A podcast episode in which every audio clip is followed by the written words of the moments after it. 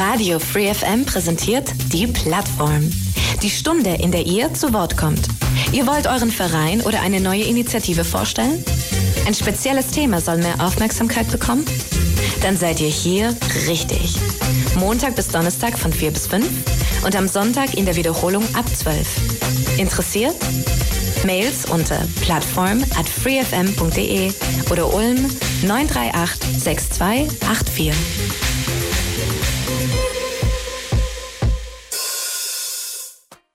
Willkommen zur Plattform Radio Free FM. Es ist 16 Uhr, die 102,6, wie immer Montag bis Donnerstag auf diesem Sendeplatz, die Plattform. Mein Name ist Michael Trost und Thema heute, ja, wir bleiben heute bei der Musik. Wir spielen Musik, aber es geht nicht nur darum, Musik zu spielen, sondern auch als Thema, es geht um die Zither. Es geht genau gesagt um den Zitterverein Ulm-Söflingen und zwei der Vorstände des Ulmer Zittervereins sind bei mir. Ja, ich glaube, wir machen einfach mal Ladies First. Zum einen die Anneliese Maisch. Anneliese, ganz herzlich willkommen bei uns. Vielen Dank, ein herzliches Hallo. Anneliese, du bist die zweite Vorsitzende, glaube ich, habe ich ja. gelernt. Und dann der erste Vorsitzende, der Heinz Frankenberger. Heinz, herzlich willkommen auch bei uns heute hier im Radio. Auch von meiner Seite ein herzliches Willkommen an alle Zuhörer und Zuhörerinnen. Und ich freue mich, dass wir heute hier sein dürfen, um unseren kleinen, aber feinen Verein vorzustellen. Darauf freuen wir uns. Eine Stunde lang soll es um dieses Thema heute gehen. Wir machen es immer so, ja, wenn Gäste da sind, dass wir sie ganz kurz einfach mal vorstellen lassen, damit die Hörer auch ein bisschen mehr vorab über euch wissen, einfach vielleicht ein paar persönliche Infos, so was man vorab wissen sollte. Was macht der Anneliese, was macht der Heinz? Wie seid ihr dazugekommen? Wie lange spielt ihr schon? Vielleicht einfach so in Kürze, bevor wir dann auf den Verein und das Instrument eingehen. Machen wir eine kurze Vorstellung. Wer mag anfangen von euch? Fange ich an? Jawohl. Ich spiele selber seit über 40 Jahren Zither. Und zur Zither gekommen bin ich einfach durch einen Umstand. Mein Vater war am Ulmer Theater und wollte eigentlich das Instrument selber lernen, wollte aber damals nicht zur Schule gehen oder in den Unterricht mehr. Und hat er mich vorgeschoben als sein Sohn. Ja, ich soll Zither lernen und er würde es dann abschauen. Ja. Ähm, das ist aber dabei geblieben beim Zuschauen von seiner Seite und beim Zitterspiel von meiner Seite. Ja. 40 Jahre Zitter. Seit 1997 bin ich im Vorstand vom Zitterverein und seit 2015, also seit knapp acht Jahren, erster Vorsitzender vom Zitterverein. Mhm. Schön. Anneliese. Mein Name ist Anneliese Maisch und ich spiele Zitter seit meinem neunten Lebensjahr.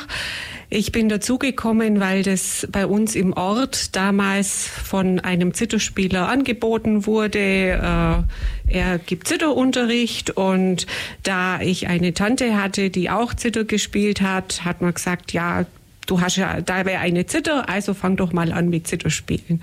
Dann hat's mich beruflich in den Landkreis Neu-Ulm verschlagen. Äh, bin dann auch in den Landkreis Neu-Ulm verzogen und habe mich dann kundig gemacht, wo man denn hier in der Nähe Zitter spielen kann. Bin dann auf den Zitterverein Ulm-Söflingen gestoßen und bin seit 1989 dort aktive Zitterspielerin. Mhm. Ja, daraus erkennt man schon, dass auf jeden Fall der Verein schon ein bisschen länger existiert. Allein schon von eurer dabei, äh, ja, Zeit. Und ähm, dann würde ich sagen, gucken wir einfach mal ein bisschen in die Geschichte eures Vereins. Und ich habe gelernt, der Verein ist ja schon ganz, ganz früh im letzten Jahrhundert gegründet worden und vielleicht zu, zu, gehört zu den ältesten Vereinen Ulms. Kann das sein? Kann sein. Also das Gründungsjahr ist 1910 vom Zitterverein Ulm-Söflingen. Und damals war ein Christoph Meyer, äh, Zitterspieler, Zittersolist unterwegs praktisch. Er hatte dann eine Berufung an die Firma Magirus, hat dort eine Stelle angenommen und gründete dann 1910 den Verein und bereits 1911 gab es das erste Zitterkonzert.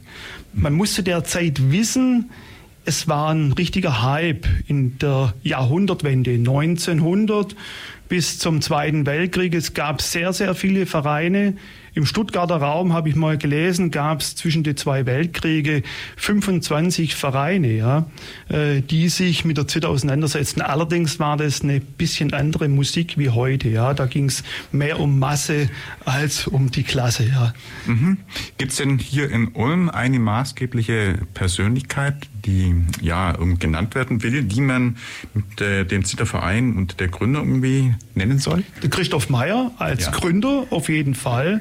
Dann ein langjähriger Vorsitzender war der Eugen Sollig, der war von 1946 bis Anfang der 80er Jahre Vorsitzender vom Zitterverein und hat eben sehr stark den Zitterverein geprägt. Dann gab es den Georg Fetzer, der nach dem Zweiten Weltkrieg, also in die 60er Jahre, den Verein übernommen hat, als Spieler und auch als Lehrer. Ja. Mhm. Hat sehr viele Schüler ausgebildet, auch Spieler im Zitterverein, die heute noch aktiv sind. Und 1980 hat er den Stab abgegeben an den Herwig Leiter, der dann seinerseits 40 Jahre der Dirigent des Zittervereins war. Mhm. Also bei euch sind auf jeden Fall die Dimensionen, was die Zeit angeht, schon 40 Jahre und genau. wir reden schon über relativ lange Zeiträume. Also auf jeden Fall ein äh, Verein, der schon deutlichst über die 100 Jahre alt ist und in Söflingen ansässig ist. Sitzt ihr, beziehungsweise ist euer Vereinsheim oder eure euer Treffpunkt dann auch schon immer der gleiche seit 115 Jahren? Nein, nein, nein, nein. Also ähm, der Treffpunkt war früher, das war der Ochsen in Söflingen vor dem Zweiten Weltkrieg. Im Zweiten Weltkrieg abgebrannt. Dann waren wir in einer Baracke, muss man bald sagen, untergebracht im Klosterhof. Äh, das war in der Nähe vom Gasthof Bock. Dort haben wir praktisch in einem doch etwas unwirtlichen Gebäude, sagen wir mal, unsere Probenabende abgehalten mit einem mit einem Bollerofen nebendran, der eingeheizt wurde am Abend. Am Anfang war es zu kalt, danach war es zu heiß. Also man kann es uns nicht recht machen. Ja. Und seit einigen Jahren, also ich müsste jetzt lügen, ich denke seit, seit 25, 30 Jahren sind wir jetzt im Forsthaus, haben dort einen Probenraum über die Stadt Ulm praktisch und haben da, sagen wir mal, auch unsere Bleibe gefunden. Okay, ja, dann natürlich die Frage, wie viele Vereinsmitglieder seid ihr denn, habt ihr denn, wie groß ja, seid ihr sind denn? 35 Mitglieder in Summe. Wir sind im Orchester elf Spieler, wobei wir nicht nur Zitterspieler sind, sondern wir haben auch zwei Gitarristen und einen Kontrabassspieler dabei. Oh ja. Und sind aber noch weitere Spieler.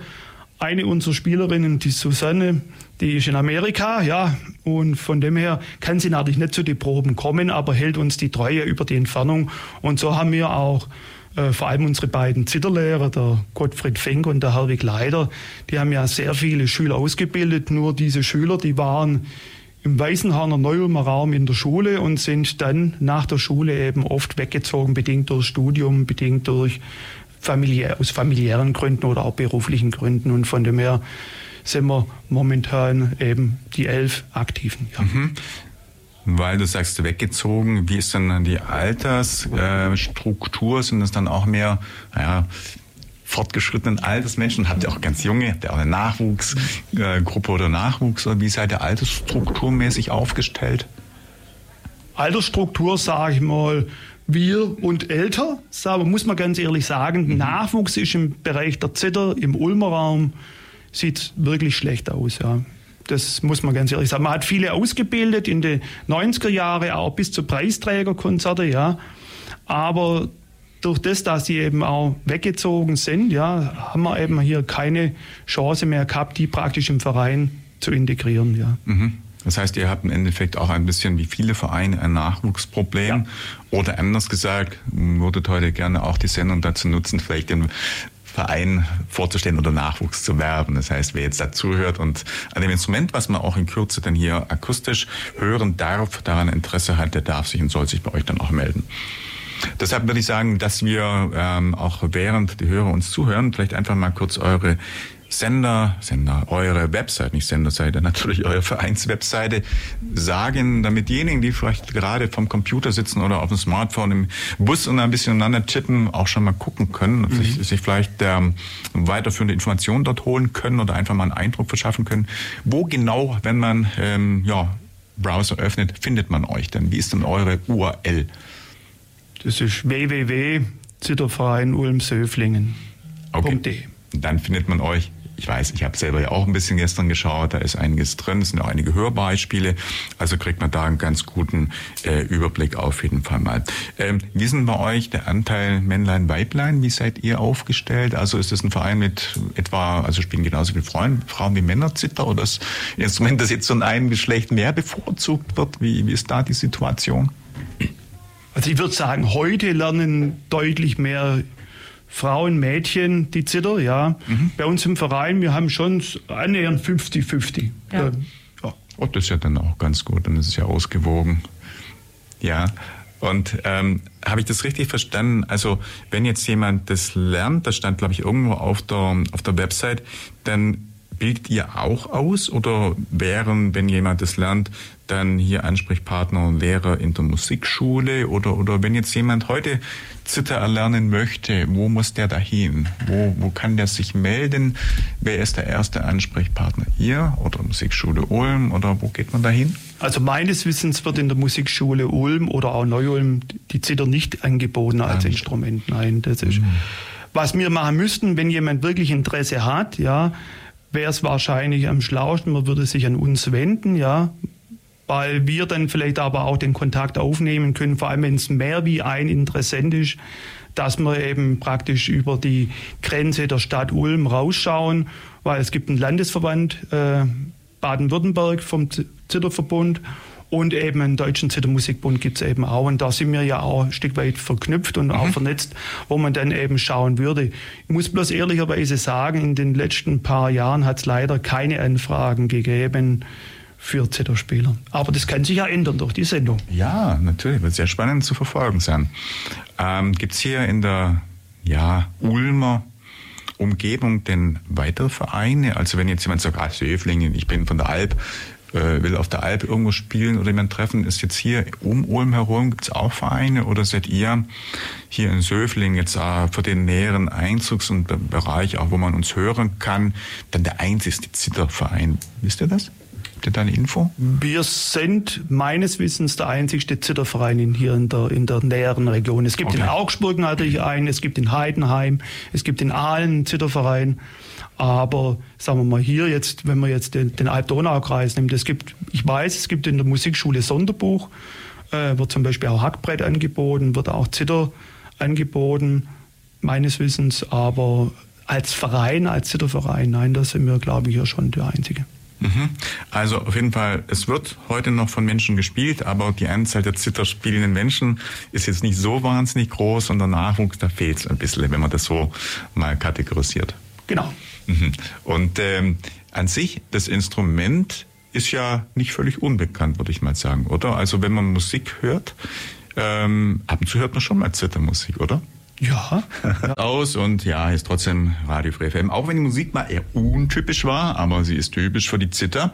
Und wir sprechen heute über die Zither, über den Zitterverein Ulm-Söflingen mit meinen Gästen Anneliese Meisch und Heinz Frankenberger, den beiden Vorsitzenden des Vereins. Mein Name ist Michael Trost. Ich glaube, ich habe es vergessen vorher zu sagen.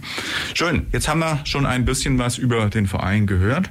Ähm, auch schon Musik, schon mal einen Opener gehört und natürlich jetzt so die Frage, lass uns mal über das Instrument als solches reden. Es ist ein Zupf- und ein Saiteninstrument.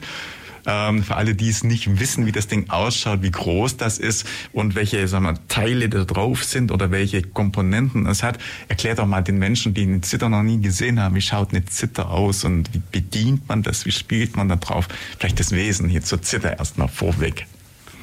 Also vielleicht ganz kurz, die Zither, Zither nennt man eigentlich Instrumente, die im Prinzip einen rechteckigen, rechteckigen Kasten beinhalten, über die eine Seite gespannt ist. Eine oder mehr Seiten. Die Zither stammt vom Monochord ab, ja, und das ist die Basis, ja. Heute, beziehungsweise Mitte des 19. Jahrhunderts, hat sich die Zither dann so entwickelt, wie sie auch heute aussieht, ja. Das heißt, man hat ähnlich wie auf einer Gitarre äh, Griffseiten im Endeffekt. Das sind bei der Zither fünf Seiten, die gezupft, die angeschlagen werden und man hat im Prinzip über, einen Resonanzkörper hat man dann 35 oder auch mehr Seiten bespannt, die im Endeffekt mit den Fingern gezupft werden. Ja, also der Anschlag vom Griffbrett sozusagen mit den fünf Seiten, das erfolgt, der erfolgt mit dem Daumen, ja, der rechten Hand. Die linke Hand greift die Bünde, ähnlich wie bei der Gitarre, ja, die auch Bünde hat. Ja. Und die, die Freiseiten, die werden dann mit den restlichen vier Fingern der rechten Hand angeschlagen. Und da spielt man neben der Akkorde natürlich auch eine Begleitung, gebrochene Begleitung. Und das hat sich in den letzten Jahren sehr stark entwickelt von dieser einfachen Begleitung, die man früher gespielt hat, oft im Dreiklang. Landlerbegleitung, sagen wir mal, das war das, was geprägt hatte, das äh, dann auch die Zither in der Form heute, ja.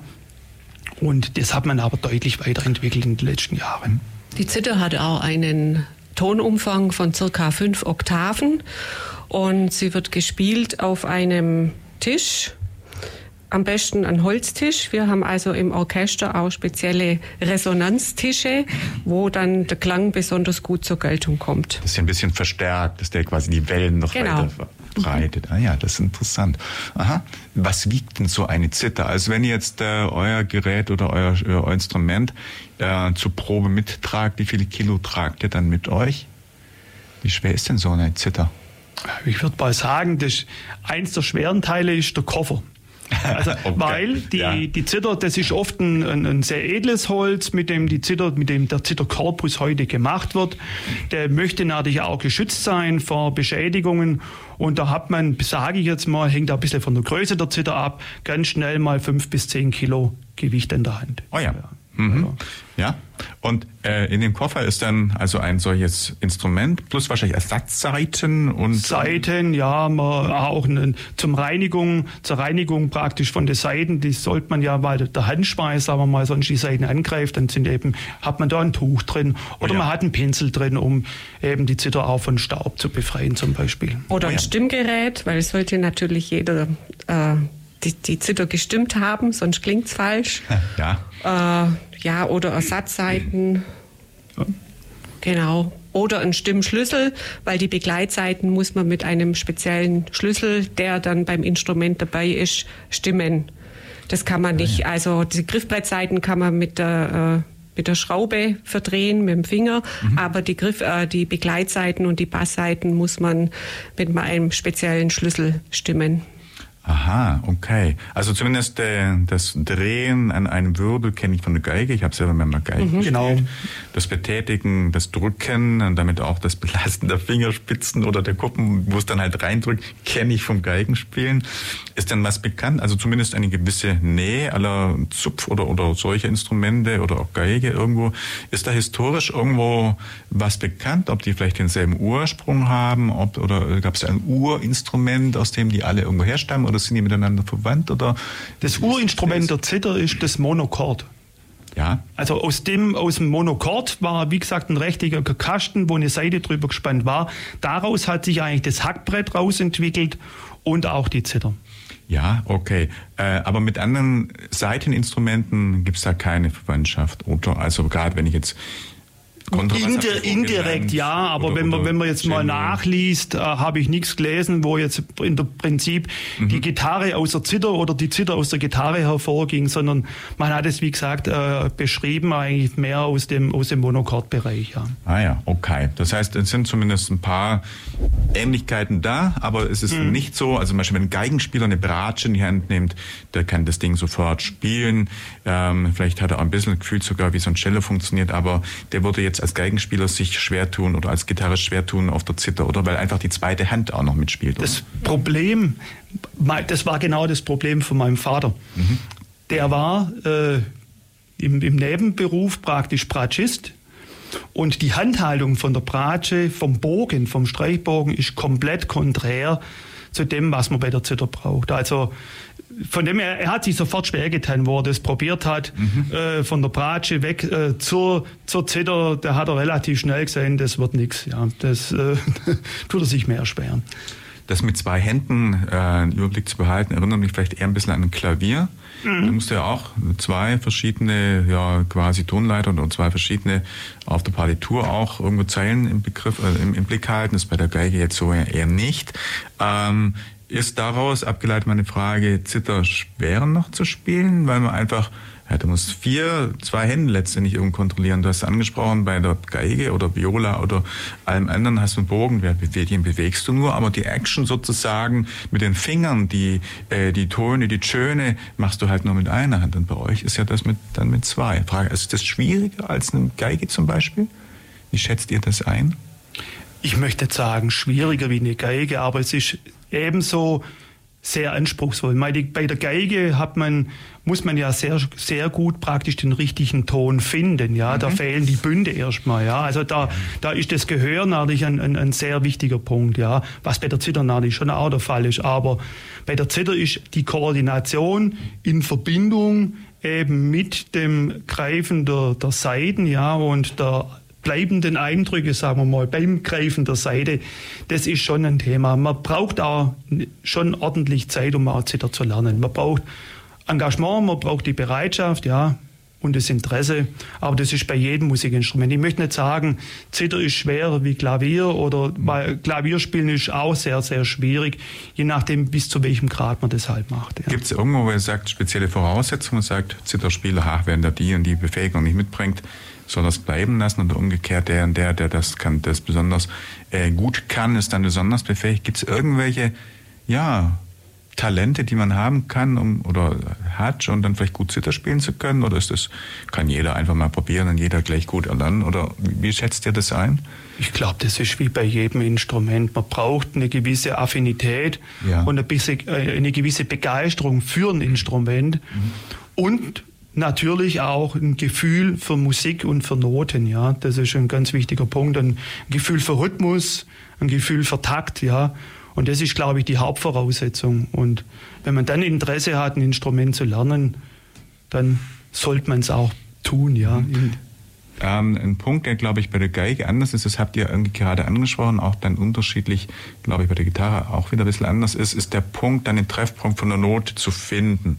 Bei der Geige bewege ich ja die Hand, weiß dann in etwa, ja, ich muss so oder so hochrutschen, da ist dann bestimmte GDAE, sind die, die, die, ähm, die die, die Seiten und dann irgendwas weiß ich, das zwei gestrichene C liegt dann hier, also muss ich ein Stück nach oben rutschen äh, oder wie auch immer. Und bei euch sind, glaube ich, ja Punkte. Bei euch ist das nicht so, dass man so viel mit Gespüren, Abschätzungen, Erfahrung vielleicht in den Ton findet, sondern bei euch das deutlicher, glaube ich, markiert, oder? Sehe ich das richtig?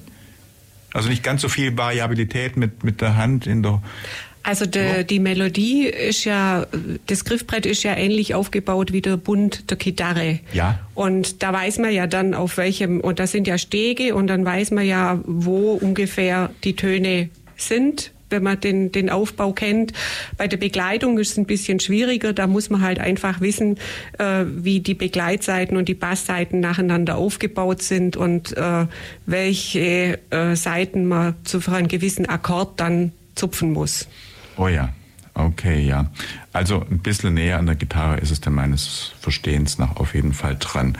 Mhm. Okay, ist jetzt äh, die Zither ein typisches Solisteninstrument oder überwiegend auch ein Kleingruppeninstrument oder gibt es auch große Orchester oder kann die sogar im klassischen Orchester mal Einsatz finden? Wie wird also die Zither bevorzugt denn gespielt? In welchen ja, Zusammensetzungen? Also ich würde vorschlagen, in Kleingruppen, in Zitterorchester gerne. Es gibt ganz wenig Literatur, wo die Zither praktisch in einem großen Orchester drin ist. Geschichten aus dem Wienerwald. Ähm, sonst wirklich äh, Kleingruppen oder was sich ergibt. Ja, wir haben ja selber Kleingruppen im Verein, aber äh, da ist oft dann auch die Zither nicht äh, nur besetzt, sondern dann ist oft die Zither mit anderen Instrumenten kombiniert. Und das macht ja dann auch zum Teil den klanglichen Reiz aus, wenn praktisch Zither mit Hackbrett oder Zither mit Flöte oder Zither mit Gitarre zusammenspielt. Mhm. Das heißt, ihr habt im Verein auch immer Leute, die zum Beispiel Hackbrett oder Flöte oder, oder Kontrabass, habt ihr glaube vorgezeigt, äh, noch mit anderen Instrumenten, die da dann unterstützen. Ja. Sind die dann feste äh, Vereinsmitglieder oder sind die dann halt so, naja, assoziiert sozusagen, kommen dann, wenn halt gerade mal ein Stück gespielt wird, das Instrument benötigt wird oder sind die grundsätzlich immer, immer mit dann auch an Bord? Also unser Kontrabassist, der ist immer mit an Bord. Wir haben, wir haben zwei Gitarristen, beziehungsweise eine Gitarristin und einen Gitarrist, die sind auch immer mit an Bord. Mhm. Und gerade beim Hackbrett, das spielt nicht im Orchester mit, sondern das ziehen wir halt dann in die Kleingruppen dazu. Mhm. Ein Hackbrett sieht dann von der, von der Form, glaube ich, ein bisschen ähnlich aus. Das ist eine Trapezform, mhm. äh, wo praktisch parallel zur, zur längsten Seite praktisch zum, oder zum Spieler hin die Seiten gespannt sind. Drei, maximal vier Seiten pro Ton. Also es ist ein Stück weit ein anderes Instrument, ja, wie, wie eine Zither. Und man schlägt dann im Prinzip mit zwei Schlägen praktisch diese Seiten an. Ja. Ähm, mal von der Herkunft. Also ich glaube so von der räumlichen Einordnung. Also man spielt, glaube ich, eher so in bayerischen, so vielleicht in den Bergen, so gemütlich. Irgendwie kann man sich so bildlich vorstellen. Zitter oder, ich meine, an der Nordsee hatte ich es jetzt noch nie gehört irgendwie. Ist das typisch so aus dem Bayerischen oder in Richtung Österreich? Oder habt ihr da irgendwie eine, eine, eine Kenntnis, wo, aus welchen, ja, räumlichen Bereichen die Zitter ursprünglich dann herkommt? Sie hat schon die Heimat in der in, im alpenländischen Bereich. Ja. Auch bei vielen Stücke, sagen wir mal, geht es in die Richtung. Aber wenn man weiß, dass es praktisch in Deutschland auch heute noch im, im, im Ruhrgebiet praktisch äh, Vereine gibt, äh, dass es früher sehr viele Vereine dort gab, dass es in Berlin Vereine gibt, ähm, dann weiß man schon, auch dort gibt es Liebhaber der Zittermusik und es ist nicht nur beschränkt eben auf Ländler oder auf solche alpenländische Weisen, sondern zum Beispiel, wenn wir unser nächstes Stück anschauen, der Entertainer von Scott Joplin, das ist ein Stück, was der Gernot Sauder äh, fürs Zitterorchester gesetzt hat, ja. Und das kann man mit Gut und Recht sagen, das ist nicht auf den Alpenraum gemünzt, sondern das ist, sagen wir mal, äh, überall hörbar und überall spielbar. Zittermusik, heute in der Plattform. Zittermusik bei Radio Free FM heute Nachmittag mit dem Thema Zitterverein Ulm-Söflingen und meinen Studiogästen Anneliese Maisch und Heinz Frankenberger, den beiden Vorständen des Vereins. Wir haben gerade Musik gehört und äh, wollen noch ein bisschen weiter über das Musizieren bei euch sprechen. Ähm, wie ist denn das? Also ihr trainiert einmal die Woche miteinander allesamt und jeder zu Hause für sich oder wie handhabt ihr es denn? Wie fleißig seid denn ihr im Proben?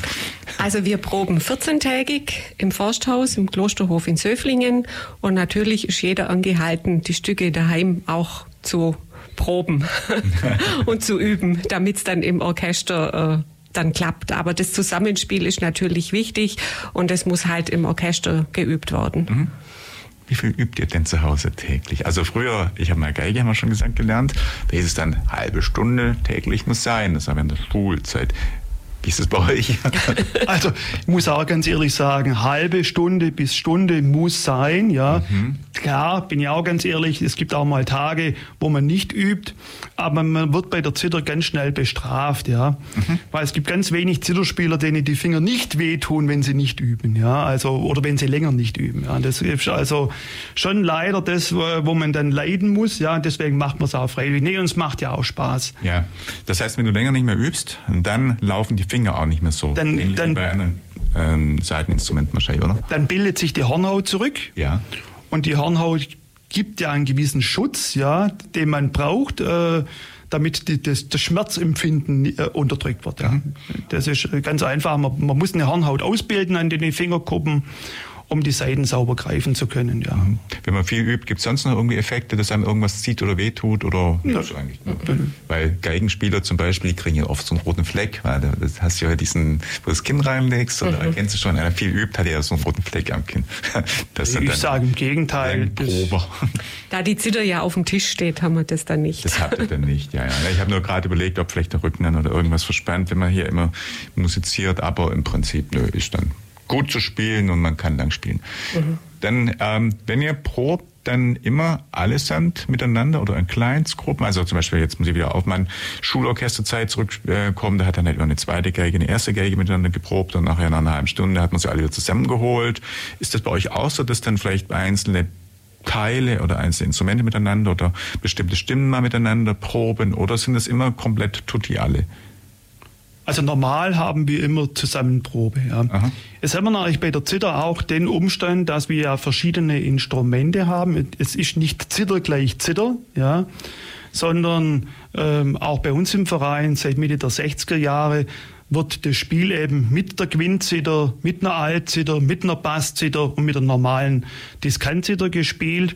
Und jetzt kommt es dann natürlich schon mal vor, dass man vor einem Konzert, wenn man spezielle Stücke hat, wo, sagen wir mal, ähm, sehr intensiv sind oder auch ein bisschen Schwierigkeiten haben, dass man hier Einzelstimmen separat probt. Das haben wir in der Vergangenheit gemacht aber das ist nicht der Standard. Okay, du hast angesprochen, ihr habt es angesprochen, es gibt unterschiedliche Zittern, das heißt, welche Ausprägungen gibt es jetzt, eine Bass oder eine Alt oder, oder Zitter, ich bin mal, oder welche Unterschiede gibt es denn jetzt äh, in Bezug auf das Instrument, was könnte da an der Stelle also man, sein? Man muss die Zither, die normale Diskantzither vergleichen mit der Tonlage von einer Bratsche. Aha.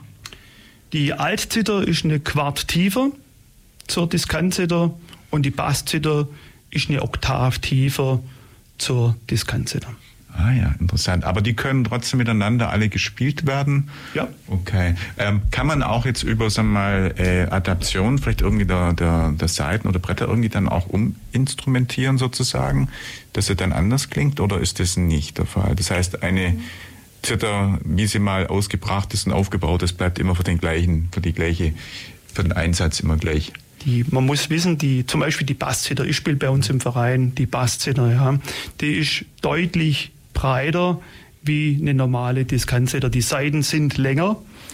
Und äh, es ist einfach auch wichtig für das Tonvolumen, um, um, die, um die Saiten sauber zum Schwingen zu bringen. Genauso die Altzither ist etwas größer wie die Diskantzither mhm. und unsere kleinste ist die Quintzither. Ja, die ist nochmal höher wie die Diskantzither und infolgedessen auch etwas kleiner. Und wenn man jetzt hergehen würde, natürlich kann man auf einer Diskante da auch sehr hohe Töne spielen, aber in der Tiefe hört die Diskante da einfach auf. Ah ja, interessant. Ja. ja. und die Basszither geht dann halt nochmal eine Oktav tiefer runter mhm. und hat auch in den Freiseiten natürlich eine weitere Oktave an Beseitigung. Mhm. Und sind denn grundsätzlich jetzt Stücke, die er spielt, dann immer mit, also Basszither zum Beispiel oder Standard oder mit anderen Instrumenten besetzt? Oder gibt es jetzt ausschließlich Stücke, die dann nur für ein Instrument genau in einer Ausprägung dann irgendwo vorgesehen sind? Oder wie sind üblicherweise jetzt so einfach äh, ja die Stücke und damit die Instrumentierung? Wir haben bei uns im Verein die Stücke eigentlich in der Vergangenheit immer so ausgesucht, dass auch das Volumen praktisch genutzt werden kann. Das heißt, wenn wir jetzt die Bearbeitungen gehört haben vom Gernot Zauder, von dem Entertainer zum Beispiel, das ist ein klassisches Stück praktisch fürs Orchester, eben in der Mitwirkung dann mit Diskanzither, Altzither, Basszither, Kontrabass, Gitarre. Ah ja, okay. Also überwiegend ist es für mehrere Instrumente gesetzt. Das heißt, ihr könnt dann auch die volle Breite aller eurer Instrumente inklusive den äh, Kontrabass und was sonst noch da ist, alles zur Geltung bringen. Ja. Muss keiner pausieren. Muss keiner. Nein, das, dann gucken wir schon, dass für den auch eine Stimme existiert. Ja. Also das Einzige ist bei der Quintzither, da haben wir, die, die bringen wir relativ selten, weil es nicht immer eine so hohe Stimme extra für die Quintzither gibt. Mhm. Aber das spielt eine äh, Spielerin, eine Zitterspielerin, die sonst halt Diskantzither spielt.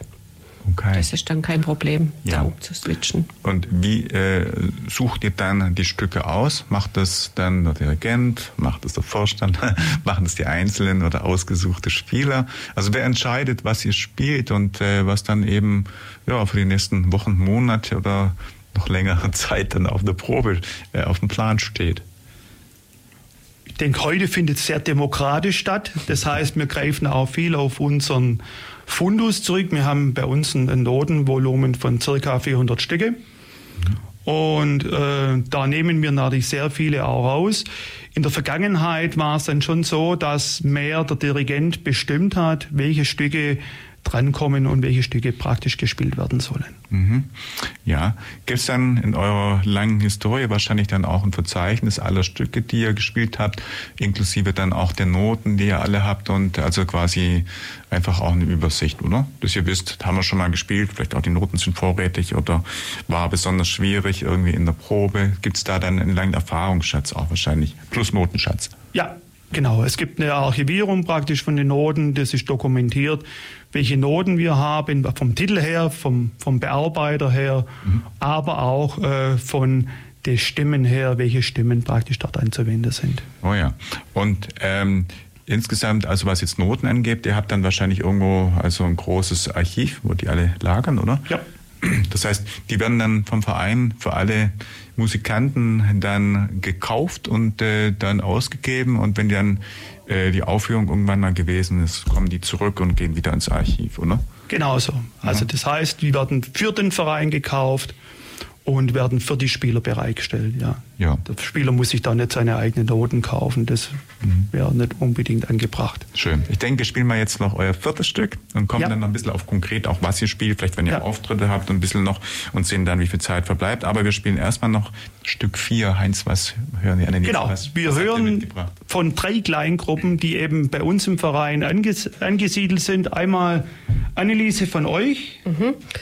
Also das ist die Zeller Seitenmusik. Äh, der Name gründet sich äh, von einem Teilort äh, der Stadt Weißenhorn, Biberach-Zell, weil da einfach früher die Mitglieder aus diesem Biberach-Zell stammten. Mittlerweile sind es auch ein paar Auswärtige. Wir haben bei der Zeller Seitenmusik eine Harfe dabei, zwei Zittern, ein Hackbrett und eine Gitarre. Mhm. Und das Stück, äh, was man jetzt hört, das heißt äh, Das kleine wilde Vögelein und ist ein Lied aus dem 19. Jahrhundert, stammt aus Siebenbürgen. Und der Heinz zeigt drauf, du spielst? Wir haben dann eine zweite Gruppe dabei. Ja. Das ist das Gitarrenduo Keller und Wenger im Endeffekt. Die sind im Ulmer Raum sehr bekannt. Beide sind Mitglieder im Verein. Und wir haben auch mit dem Verein zusammen mit ihnen Konzerte veranstaltet, diese Gitarrennacht. Wir haben am Oktober 2022 die letzte Gitarre nachgehabt und damals waren die Braskers mit dabei. Mhm. Und heute spielen sie ein Stück, das ist äh, Tico Tico, das ist ein, ein Stück aus Brasilien, ein traditionelles Stück aus Brasilien. Und als erstes hören wir die Stubenmusik Göcklingen mhm. mit dem Stück Devil's Dream. Das ist ein Stück vom Rudi Zapf. Und diese Göcklinger Stubenmusik, da spiele ich mit, die Zither, Paula Dasch, Hackbrett. Ungewohnte Klänge, aber das ist die Plattform heute und wir sprechen über Zither. Haben auch gerade ein Hackbrett gehört und meine Studiogäste vom Zitterverein Ulm-Söfling sind, ihr sagt mal ganz kurz euren Namen. Anneliese Maisch. Heinz Frankenberger beide Vorständin des Vereins und wir haben jetzt also schon ein bisschen ein Hörbeispiel bekommen. Und jetzt würde mich natürlich interessieren, Heinz und Anneliese, an was probt ihr denn gerade? Wo kann man euch vielleicht auch zum Beispiel in diesem Jahr noch auftreten sehen? Also was ist so gerade euer Probenprogramm? Was Schönes irgendwo ist denn in Vorbereitung und wann sind vielleicht Aufführungen? Also wir haben geplant am 18. November diesen Jahres ein Konzert im Stadthaus in Ulm. Da werden auch sämtliche Kleingruppen mit auftreten und dafür üben wir jetzt. Äh, das Motto, wann wir aber in nächster Zeit noch festlegen, da möchte ich jetzt noch nicht so viel verraten, mhm. aber äh, es wird ein interessantes Konzert, wo wieder die ganze Bandbreite der Zitter dann präsentiert worden wird. Mhm. Ist es so üblich, dass ihr jedes Jahr einmal ein großes Konzert habt, wo ihr im Prinzip dann ein Jahr darauf hinarbeitet? Oder wie ist normalerweise so euer ja, Auftrittsprogramm, eure Zielsetzung? Wie handhabt ihr das? Das Ziel ist schon einmal im Jahr ein Konzert zu machen. Man braucht auch ein Ziel für uns, für uns Spieler, ja. Also das ist ja auch die Motivation am Ende auf ein Konzert hinzuarbeiten. Und so haben wir jetzt auch entschieden, praktisch wieder ein Konzert zu machen. Es ist schon auch immer eine Herausforderung, gerade in der Zeit nach Corona, ja. wo man ja doch nicht wusste, geht was, geht was nicht. Und so war auch das letzte Konzert, was wir hatten letztes Jahr im Herbst, das Gitarrenkonzert, war lange schon auch ein kleines Fragezeichen. Kann man es wirklich durchführen und mit welchen Auflagen muss man es durchführen? Mhm. Ja, sowieso wahrscheinlich Corona war für euch natürlich dann eine probenlose Zeit. Oder gibt es sowas wie online? Also ich habe von anderen Vereinen gehört, die haben sich dann einfach online zusammengeschaltet und jeder in seinem privaten Umfeld dann halt musiziert und dann haben sie das alles über Kopfhörer dann halt gehört. Konntet ihr das auch oder wie habt ihr Corona überbrückt? Nein, also das war für uns nicht möglich. Wir, wir haben auch nicht diese technische Ausstattung, muss man jetzt ganz ehrlich sagen, dass ja. wir uns da irgendwo zusammenschalten können. Und so haben wir praktisch dann pausiert. Wir haben dann eine Aktion gestartet, dass jeder zu Hause üben soll und haben diese Stücke, die wir dann erprobt haben, sozusagen, haben wir bei uns auf der Homepage online gestellt, ja. Dass wir wenigstens ein bisschen einen Anreiz haben zu üben, ja. Mhm. Ja. Ihr habt vorgesagt, ihr habt auch schon eine CD produziert. Ähm, habt ihr dann selber auch Aufnahmemöglichkeiten oder seid ihr dann, als ihr das produziert habt, in ein Tonstudio gegangen oder wie, wie war das? Und ist das eine einmalige Aktion gewesen oder steht sowas auch wieder an? Es war an der Stelle eine einmalige Aktion. Ähm, sowas ist momentan nicht geplant. In die kleinen Gruppen ja, aber nicht im, im großen Orchester. Mhm, ja. Ähm, generell, wenn ihr jetzt mal so schaut, ihr habt eine, haben wir vorgesagt, ganz lange, über 100-jährige äh, Vereinstradition. Gibt es jetzt irgendwo in der Zeit große Highlights oder besondere ja, Vorkommnisse, die man einfach auch noch nennen muss? So wesentliche, tolle Erlebnisse, Highlights, die ihr irgendwo persönlich oder auch eure Vorgänger irgendwie gestaltet oder ihr miterlebt habt? Im Prinzip unsere Highlights sind eigentlich die Konzerte, ja. Mhm. Man hat in die 60er Jahre ein, ein volles Kornhaus gehabt, ja, äh, mit dem Solisten. Man hat auch in die 80er Jahre volle Säle und wir hoffen, dass auch jetzt wieder praktisch im Herbst dieser Saal, das Stadthaus voll wird. Und das ist eigentlich das Schönste, ja. Mhm. Und das ist auch fürs Jahr, dann, dann lohnt sich auch die Proberei, muss man ganz ehrlich sagen, wenn man dann auf einem tollen Konzert praktisch dann sich präsentieren kann. Mhm. Ja, und unser 100-jähriges Jubiläum 2010, das war auch äh, mit einem großen Konzert im Stadthaus Ulm verbunden. Da haben wir dann benachbarte Zittervereine, Zitterorchester eingeladen und jedes Zitterorchester durfte dann was aus seiner Bandbreite präsentieren. Das kam also sehr gut an. Das ja. war auch so ein Highlight für mhm. unsere Verein, für unseren Verein. 100-Jähriges muss man ja auch feiern. Das genau. hat nicht jeder Verein. Das ist dann schon was Besonderes. Was mir so eingefallen ist, gibt es jetzt ähm, bei Zitterspielern auch irgendwelche großen Musikanten, irgendwelche Stars, die man auch kennen muss? Ich meine, wenn man an Geigen-Virtuosen denkt, da gibt es den einen oder anderen Namen. Anne-Sophie Mutter fällt mir ein oder natürlich auch David Garrett ist relativ bekannt. Gibt es jetzt, was Zitterspiele angeht, auch irgendeinen großen Namen? Vielleicht euch? oder gibt es da irgendwelche großen Stars, die man auch, ich meine, habe jetzt noch nie irgendeine CD oder Schallplatte gesehen, wo halt irgendjemand drauf ist und man sagt, ja, das sind, ist der Inbegriff jetzt eines Zitterspielers. Gibt es denn sowas? Es gibt im Münchner Raum bestimmt, also mir fallen jetzt spontan keine Namen ein, jetzt von Einzelspielern. Es gibt zum Beispiel das Lanzinger Trio, die sind sehr bekannt, ja, das ist aber dann auch äh, äh Zitter, Hackbrett, Gitarre. Äh, Besetzung, ja. aber ich möchte jetzt auch nicht irgendwie einen, einen Namen, sagen wir mal, ja, das ja, von früher, Rudi Gnabel ja, ja, war Zittervirtuose, der hat auch viele äh, Zitterstücke geschrieben. Mhm. Georg Freundorfer, Der Weg zum Herzen ist eigentlich auch ein bekanntes Zitterstück. Ja, also es gab schon äh, große Namen. Und das bekannteste ist wahrscheinlich aus der Dritte Mann. Ja. Genau. Das heißt, der, wer ist der Karas, heißt der, glaube ich? Anton Karas. Anton Karas war selber dann auch ein großer Zitterspieler oder mehr Komponist, oder? Zitterspieler. Zitterspieler, ja. Also den auf jeden Fall kennt man und ich glaube, jeder, der jetzt irgendwo das Wort Zittern gesagt bekommt, wird irgendwo auch gleich ein Harry Lime Theme denken und an der Stelle wissen, ja, das ist eine Zither. Schön. Heute haben wir gesagt, wir haben noch ein Stückchen. Das heißt, wir machen heute schon ein klein bisschen früher Schluss. Insofern sage ich jetzt an der Stelle, bevor wir gleich euer Schlussstück hören, schon mal ganz herzlichen Dank, dass ihr heute da gewesen seid. Wir eine Stunde lang mehr über euren Verein erfahren konnten, ein bisschen mehr auch über Zitter und Zitterspielen. Und äh, ja, mein Name in der Moderation ist Michael Trost und ihr sagt nochmal ganz kurz euren Namen, wer denn heute da war. Heinz Frankenberger und vielen Dank, dass wir kommen durften. Anneliese Maisch, danke für die Einladung. Schön, dass ihr da wart. Und wir sagen mal ganz kurz abschließend die URL, die Webpage. Das ist www.zitterverein-ulm-söflingen.de.